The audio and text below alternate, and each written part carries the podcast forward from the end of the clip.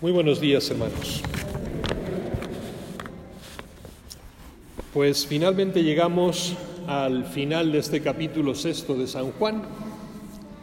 Todas estas últimas semanas, el mes de agosto, básicamente, hemos ido analizando ese discurso del pan de vida, conocido como el sermón de la llanura, en contraposición con el sermón de la montaña, de las bienaventuranzas con una interrupción obviamente porque el domingo pasado celebramos la Asunción de la Virgen María y entonces interrumpimos esta lectura secuencial de este gran discurso sobre la Eucaristía. Y hoy, llegando al final, precisamente yo diría que se podría resumir todo como una conclusión. Una conclusión que es obviamente un momento de decisión. ¿Estás conmigo o estás contra mí? ¿Me aceptas o me rechazas? Ahí es donde vemos precisamente que estos últimos versículos son prácticamente como un tejido de reacciones frente a las palabras de Jesús. Hay una reacción que llamamos típicamente como cafarnaítica, porque este discurso tiene lugar en Cafarnaum, como ustedes recuerdan, es una reacción por parte de la multitud que pretende alejarse, o que decide, mejor dicho, alejarse de Jesús. A partir de ese momento ya no estarán con Él. Está esa eh, disposición o decisión también de los discípulos más cercanos que Jesucristo cuestiona con esa gran pregunta que va a quedar latente al final. ¿También ustedes quieren marcharse? Está la reacción de Jesús frente a todas estas alternativas humanas y está sobre todo esa reacción de Pedro, esa respuesta que ojalá fuera eh, significativa para cada uno de nosotros en el momento de imitarla. ¿A quién vamos a ir, Señor? Solo tú tienes palabras de vida eterna. Bien, por tanto se trata de analizar un poquito estas reacciones y sobre todo de tomar conclusiones a la luz de lo que ha sido toda esta manifestación de este sermón que pretendía, a base de signos, de símbolos, representarnos lo que es la Eucaristía, sacar también nuestras propias conclusiones de cómo celebramos nosotros nuestra Eucaristía, nuestra misa.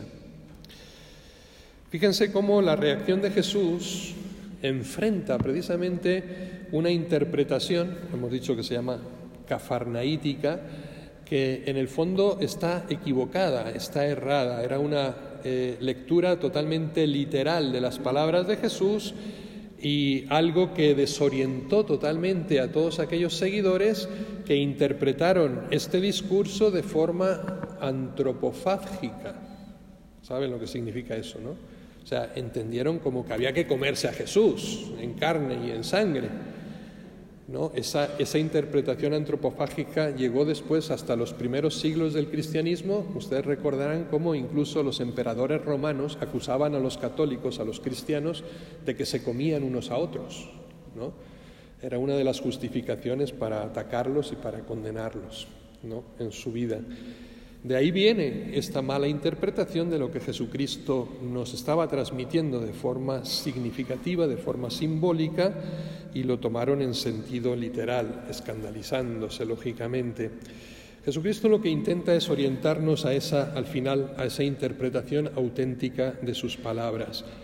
No confundir el don como comida, ¿no? En el sentido de la materialidad física, sino esa clave de interpretación que tenemos que tener, ¿no? Eucarística desde el misterio pascual, muerte, resurrección. Y el que nos va a ayudar a la interpretación correcta es el Espíritu Santo. De hecho, incluso los discípulos más cercanos, los apóstoles, van a llegar a una experiencia vivencial de todo este discurso después de Pentecostés y no antes porque incluso en el momento de la muerte física de Jesús, ¿no? en la pasión, lo van a abandonar, lo van a negar, lo van a traicionar. Es decir, sabemos que no entendieron bien el significado de todo este discurso hasta que va a llegar, ¿no?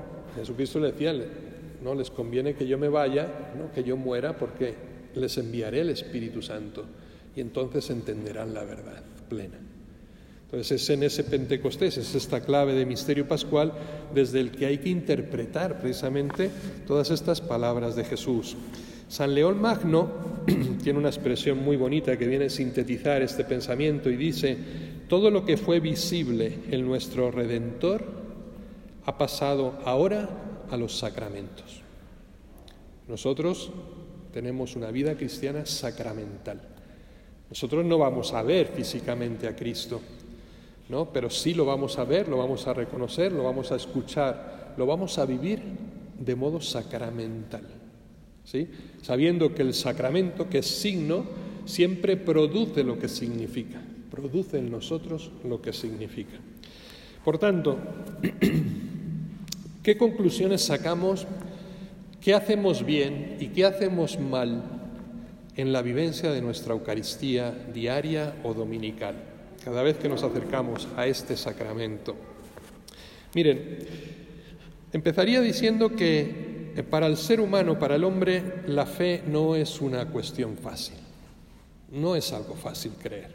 Sobre todo en el mundo actual, bueno, habría que decir que a lo largo de la historia nunca ha sido fácil, pero porque tenemos que caminar contracorriente, tenemos que hacernos a la idea de que caminamos contracorriente. Cuando Jesucristo, siendo niño, siendo un infante de apenas 40 días, fue presentado en el templo por sus padres, ya Simeón dijo, este está puesto para que muchos en Israel caigan o se levanten. Será bandera discutida, será signo de contradicción. Eso no ha cambiado después de 20 siglos. Para los que creemos, queremos seguir a Cristo, desde nuestra fe, no va a ser un camino fácil. Va a ser un camino de oposición, de contraste, ¿ya? incluso de persecución. También lo dijo Jesús, recibirán el ciento por uno, pero con persecuciones. No son pocos, por tanto, los que ante las exigencias que Jesús nos plantea para la vida, optan simplemente por un Dios cómodo, por un Dios fácil, Dios con minúscula, ¿eh?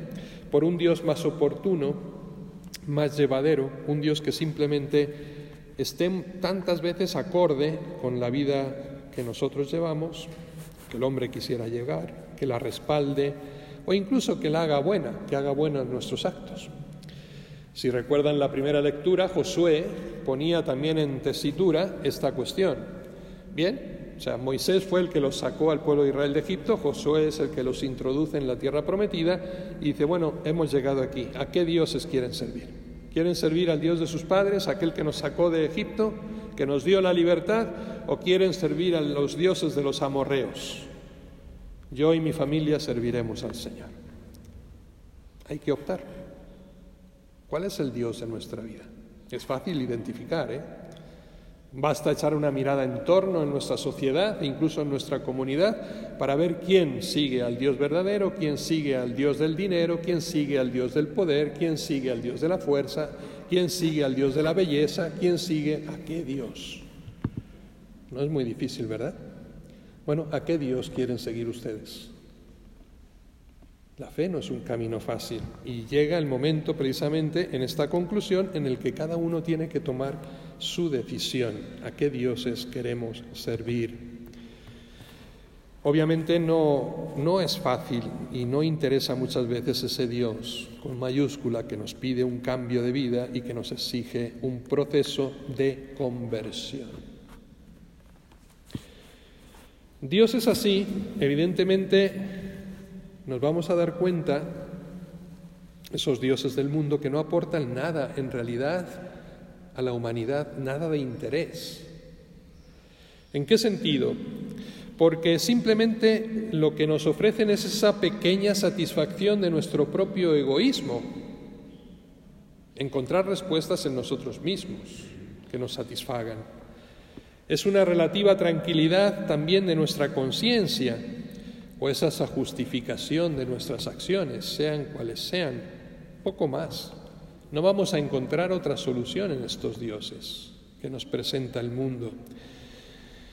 Pero el único Dios que realmente puede aportar al hombre vida y vida eterna es el Dios verdadero, es el Dios de esta palabra que acabamos de escuchar, es la palabra encarnada, es Jesucristo, Dios revelado en la historia. Él sí nos da vida y nos da vida eterna.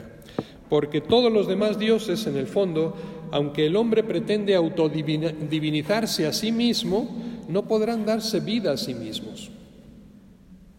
Nosotros no nos podemos dar la vida. El único que puede darnos la vida es Dios. Por tanto, nuestra Eucaristía debe ser esa proclamación, precisamente la aceptación de la palabra de Dios, esa palabra que sí, ciertamente, es incómoda, es exigente. Es nuestra convicción de que la palabra de Dios es la única palabra de la verdad, por tanto es el único camino de libertad. Jesucristo lo dijo, la verdad les hará libres, todo lo que esté fuera de ella nos esclaviza. Es la única palabra que nos dará la vida. Este es el discurso de Jesús. ¿Queremos seguirlo? ¿Escucharlo para seguirlo? Esta es la cuestión. En segundo lugar, la segunda conclusión que a mí me gustaría tomar a la luz de este discurso sería cómo sacar nosotros provecho, por tanto, de la dificultad.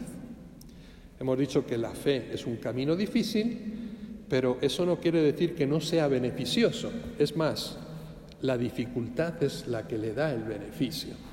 La historia nos ha demostrado que no siempre, yo diría que casi nunca, es fácil distinguir entre lo que favorece y lo que nos impide seguir a Cristo.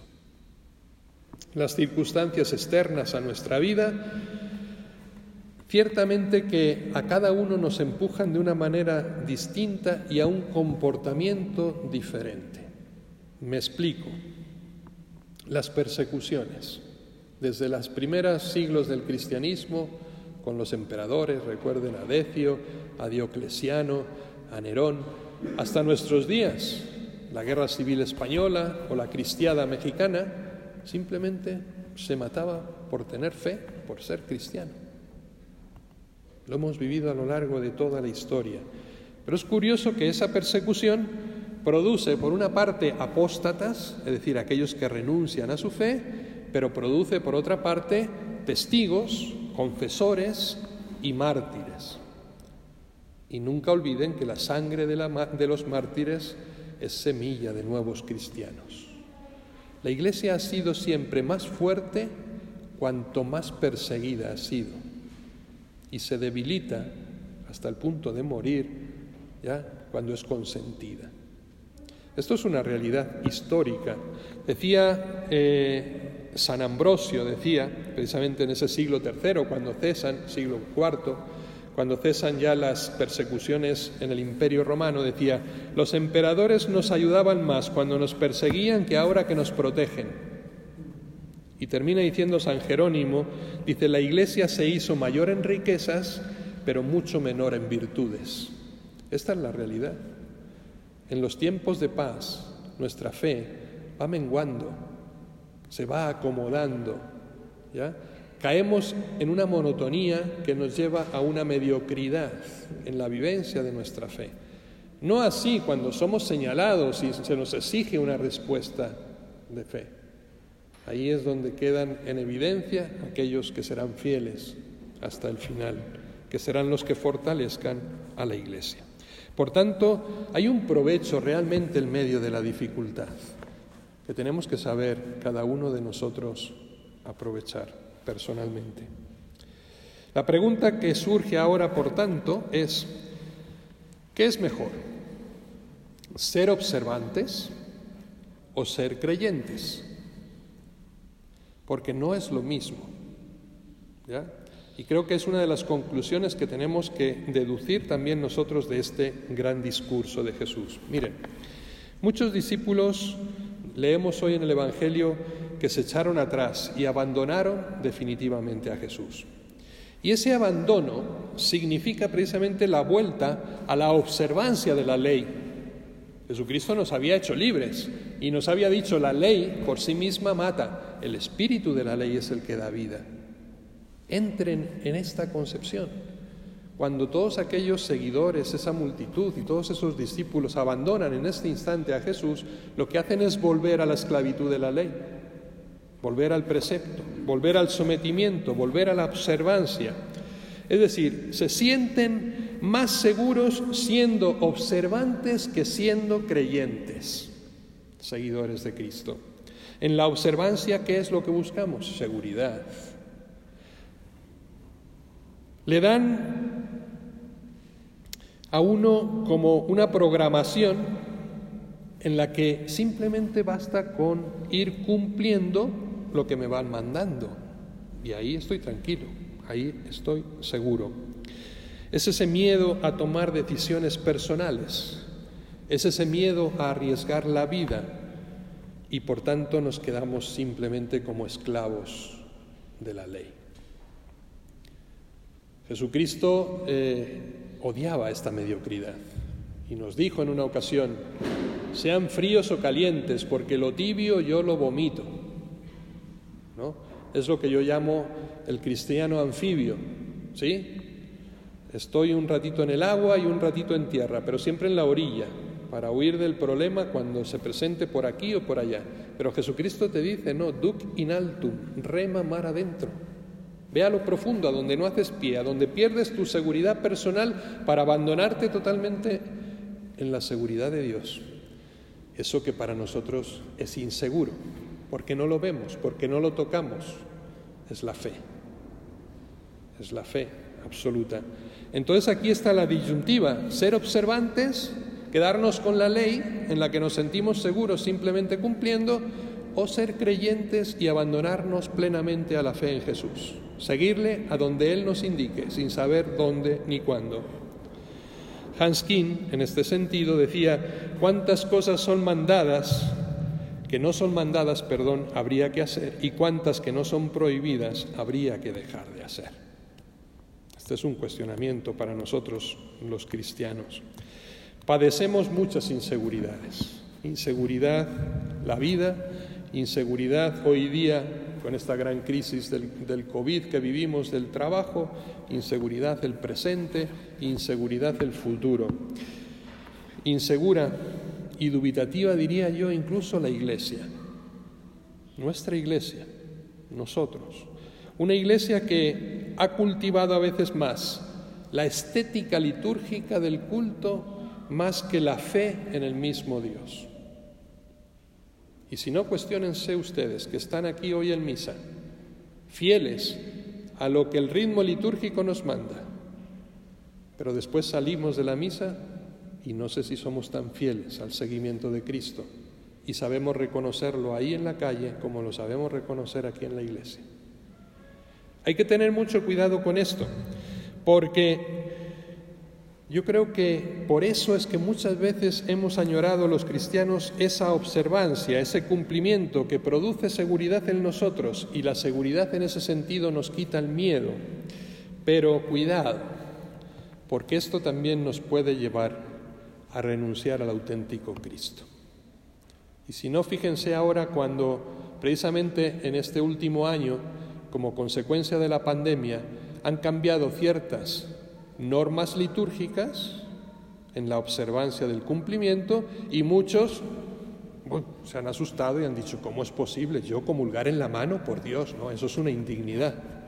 O sea, nos hemos aferrado tanto a una ley que te decía que comulgar en la boca era lo digno, que ahora eres incapaz de aceptar cualquier cambio.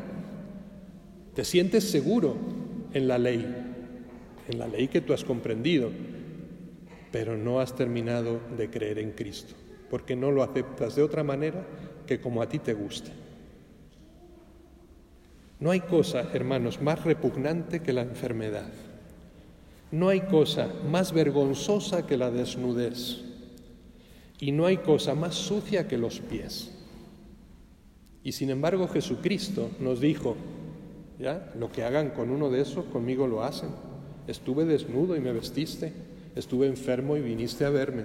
Y en la última cena, precisamente en la consagración y en la realización de este discurso, el gesto que hizo fue ponerse a lavar los pies a sus discípulos, con lo cual nos estaba diciendo que en realidad no hay nada indigno en el hombre. La indignidad es todo el hombre en sí mismo y Él nos dignifica. Pero se han dado cuenta, ser observantes o ser creyentes. El camino de la observancia te da seguridad, pero a veces te aparta de Dios. Ser creyente es precisamente el reto que Jesucristo hoy nos pone delante. Y por último, termino, la gran trampa de la despedida. Miren, eh, sobre toda traducción se cierne siempre esa sombra de alguna pequeña traición.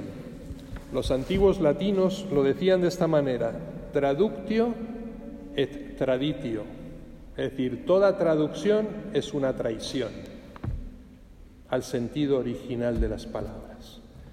¿Por qué digo esto? Porque hay una expresión, hay muchas expresiones en la liturgia y ustedes estarán cansados de oírme y me lo seguirán oyendo siempre, como detesto las traducciones al castellano latino, eh, latinizado ¿no? de América Latina de las lecturas litúrgicas, porque a veces pervierten totalmente el sentido original de la palabra que nosotros encontramos en el Evangelio y que Jesucristo quería decirnos. Las queremos suavizar tanto que les hacemos perder el sentido. Y en la liturgia de la misa pasa lo mismo. Los antiguos latinos decían ite misa es al final, ¿no? La despedida. Ite significa id. Es un imperativo. Y nosotros lo hemos rebajado simplemente a un subjuntivo facultativo. Pueden ir en paz pueden irse en paz. Es decir, ese imperativo al que nos lleva precisamente la vivencia eucarística, que no es otra cosa que el cumplimiento de la misión y del apostolado al que el cristiano está llamado, precisamente desde el misterio pascual, que es la Eucaristía, se convierte simplemente en un, bueno, ya podemos irnos ya que ya hemos cumplido con nuestro deber, ya hemos ido misa, ya hemos acabado, ya estamos en paz con Dios. Así, de esta manera, la misa, fíjense, domingo tras domingo, se ha ido devaluando hasta llegar a ser una especie de paréntesis religioso en la profanidad de nuestra vida cotidiana. Pero no tiene nada que ver lo que nosotros celebramos aquí con lo que nosotros después vivimos en la vida, cuando en realidad ese envío final de la misa es el que nos está diciendo lo que aquí han celebrado, ahora vívanlo allá. Vayan a cumplir lo que aquí han escuchado. Vayan a hacer realidad la palabra que oyeron. Hagan la vida en ustedes y hágansela vivir a los demás. Eso significa ser luz del mundo, ser sal de la tierra, ser levadura en medio de la masa. ¿No? Ser testigos de Jesucristo ante los demás. Por tanto, la misa ya no es, se han dado cuenta para muchos, ese lugar de encuentro con Dios, ese contraste de nuestra vida con la palabra de Dios que nos enriquece, ese alimento y ese refuerzo para nuestra debilidad, para poder cumplir después precisamente ese mandato de Cristo de ir al mundo entero y de anunciar la buena nueva. La misa yo diría que más bien se ha convertido como en una contraprestación de los católicos. Yo soy católico porque voy a misa y estoy en paz con Dios de esa manera, pero yo creo que de esta manera en el fondo lo que intentamos es eludir o cuanto menos amortiguar nuestro compromiso cristiano y no hacer precisamente lo que Cristo espera que tengamos que hacer en la vida. La misa se ha convertido en una trampa legal para los católicos, para querer cumplir con Dios sin querer cumplir con lo que Dios nos pide. Cumplimos con Dios, pero no cumplimos lo que Dios nos pide hacer. Es una trampa, ¿no? totalmente legalista. Y encima tranquilizamos nuestra conciencia. Es esa frase queda en evidencia que nos dijo Jesús, el que ponga la mano en el arado y vuelva la vista atrás no es digno de mí. Y nosotros llega el domingo en la mañana y cogemos el arado, pero termina la misa y volvemos la vista atrás. En el fondo, ¿qué estamos haciendo? Pues estamos significando, con ese podemos irnos tranquilos, porque ya hemos acabado la misa dominical, abandonar el templo significa abandonar a Jesús que lo dejamos aquí en el templo, que no nos lo llevamos con nosotros. En el fondo, aquí la pregunta que queda, por tanto, en el aire es la que Jesús te dirige a ti personalmente, a cada uno. ¿También ustedes quieren marcharse? Esa es la pregunta que cada uno tenemos que responder al final de este gran discurso. ¿Queremos marcharnos o queremos seguir con Cristo? ¿Estás conmigo o estás contra mí? ¿Qué harán? Bien, la respuesta está en el corazón de cada quien. ¿sí? Yo simplemente les animo a seguir adelante ya con osadía y con mucha fe. Y aquella que nos falta, encontremos la fortaleza precisamente aquí en la Eucaristía, viviéndola plenamente para que nos fortalezca y podamos después dar testimonio definitivo de nuestra fe en medio del mundo. Que así sea.